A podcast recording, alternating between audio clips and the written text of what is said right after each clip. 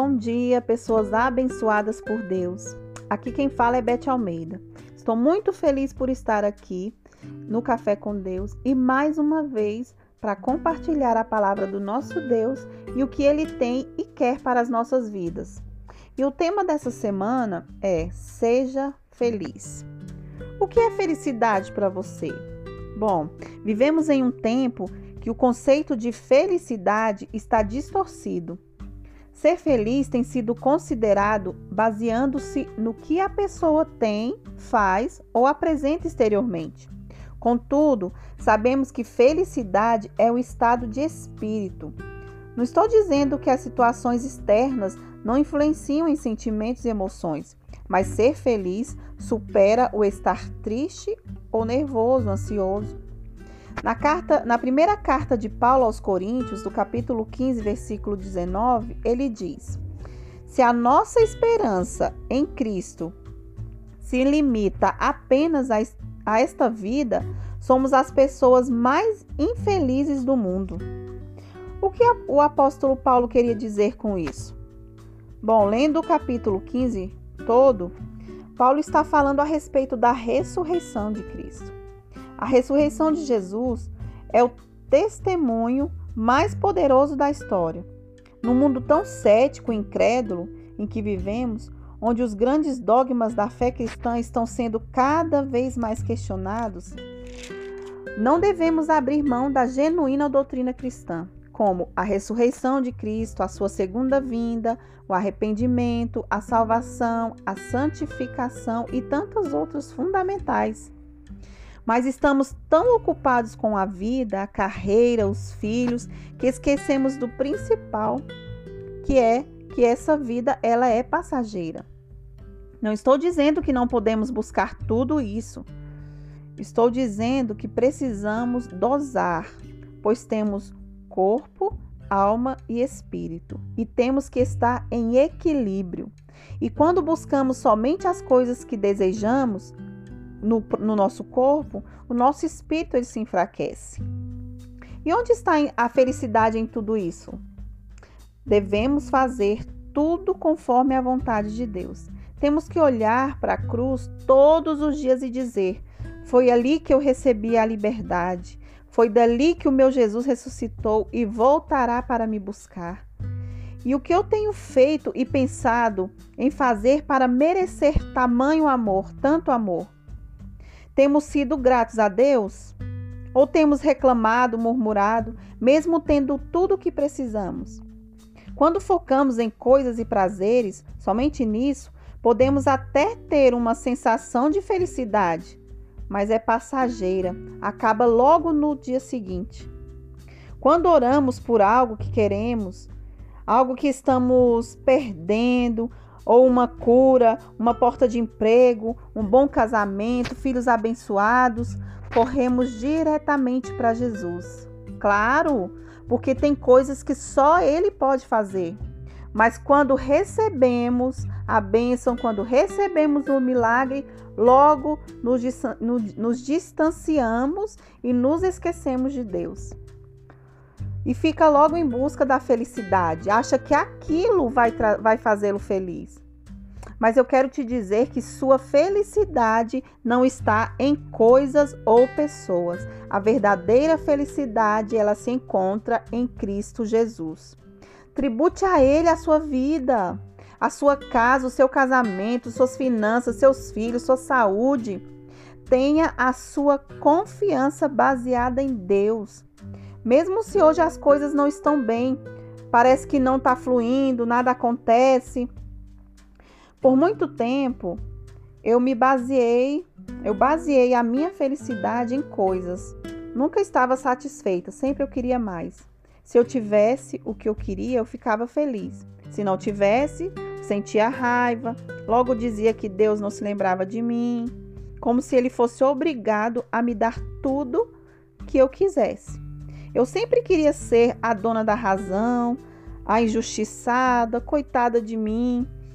Até que há sete anos atrás é, começou o processo em minha vida para que eu pudesse aprender a olhar para Deus, olhar para a cruz como a minha alegria, como a minha felicidade.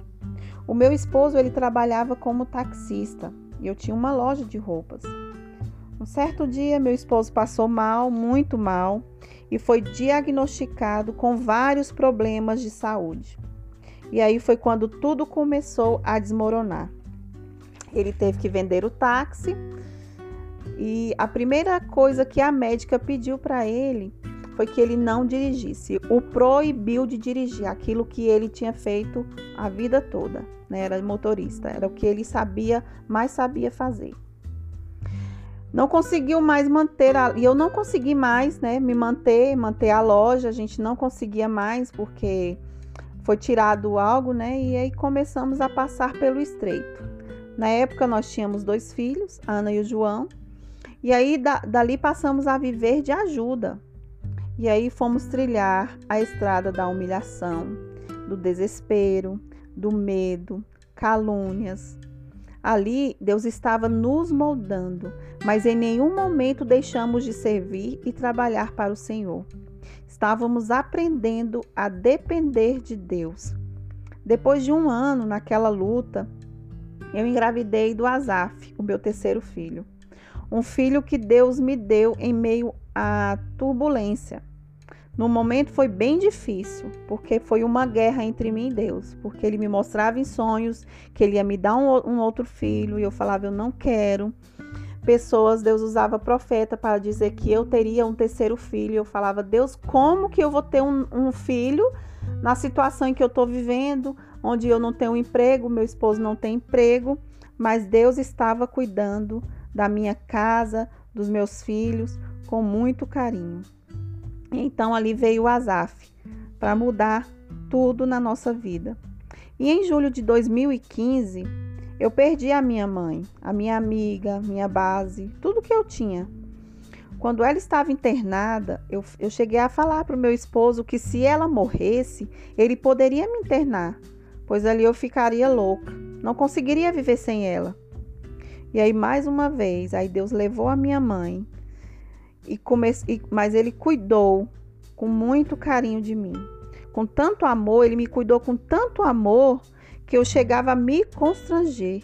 Eu ficava constrangida. E durante todos esses anos, Deus tem cuidado da minha casa. Eu ainda vivo a cada dia dependendo dele. Eu e a minha casa dependemos. Vivemos no processo de Deus. Estamos vivendo o propósito de Deus e descobrindo que Ele é o meu tudo. Não um momento de felicidade, mas é minha fonte de alegria. Tenho momentos de tristeza? Tenho. De medo? Tenho. Porque eu sou humana. Nós somos hum, seres humanos. Às vezes bate sim. Nossa, Deus, eu estou há tanto tempo assim. Senhor, como eu queria é, não, não depender de ajuda, como eu queria não depender de pessoas. E aí Deus fala: você depende de mim. Eu uso pessoas para abençoar. Mas nada, hoje nada, nada no mundo tira o meu olhar para aquele que é o meu tudo, é o meu pai, é o meu amigo, ele é o autor e consumador da minha fé. Eu estou vivendo no propósito e a cada dia eu recebo o cuidado e o amor. Hoje vivo bem melhor e sou mais feliz do que quando achava que tinha tudo. Como Paulo escreveu em Filipenses 4, 12 e 13: Sei o que é passar necessidade e sei o que é ter fartura. Aprendi a ser. Aprendi o segredo de viver contente em toda e qualquer situação, seja bem alimentado, seja com fome, tendo muito ou passando necessidade. Tudo posso naquele que me fortalece. Quando Paulo diz tudo posso naquele que me fortalece, ele está dizendo que pode passar por fartura ou dificuldade, por dores ou não, pois quem fortalece é o Senhor, quem nos fortalece é o Senhor. Nós podemos passar por tudo, por momentos difíceis, momentos de dores, momentos de perdas, de traição, mas quem nos fortalece e nos traz a alegria que o mundo não entende é somente em Jesus Cristo. Deixa que Deus te mostre, deixa que Deus ele, ele te, te, te mostre o caminho da felicidade. Deixa Deus te mostrar a verdadeira felicidade. Deixa Ele te fazer feliz. Em nome de Jesus. Amém.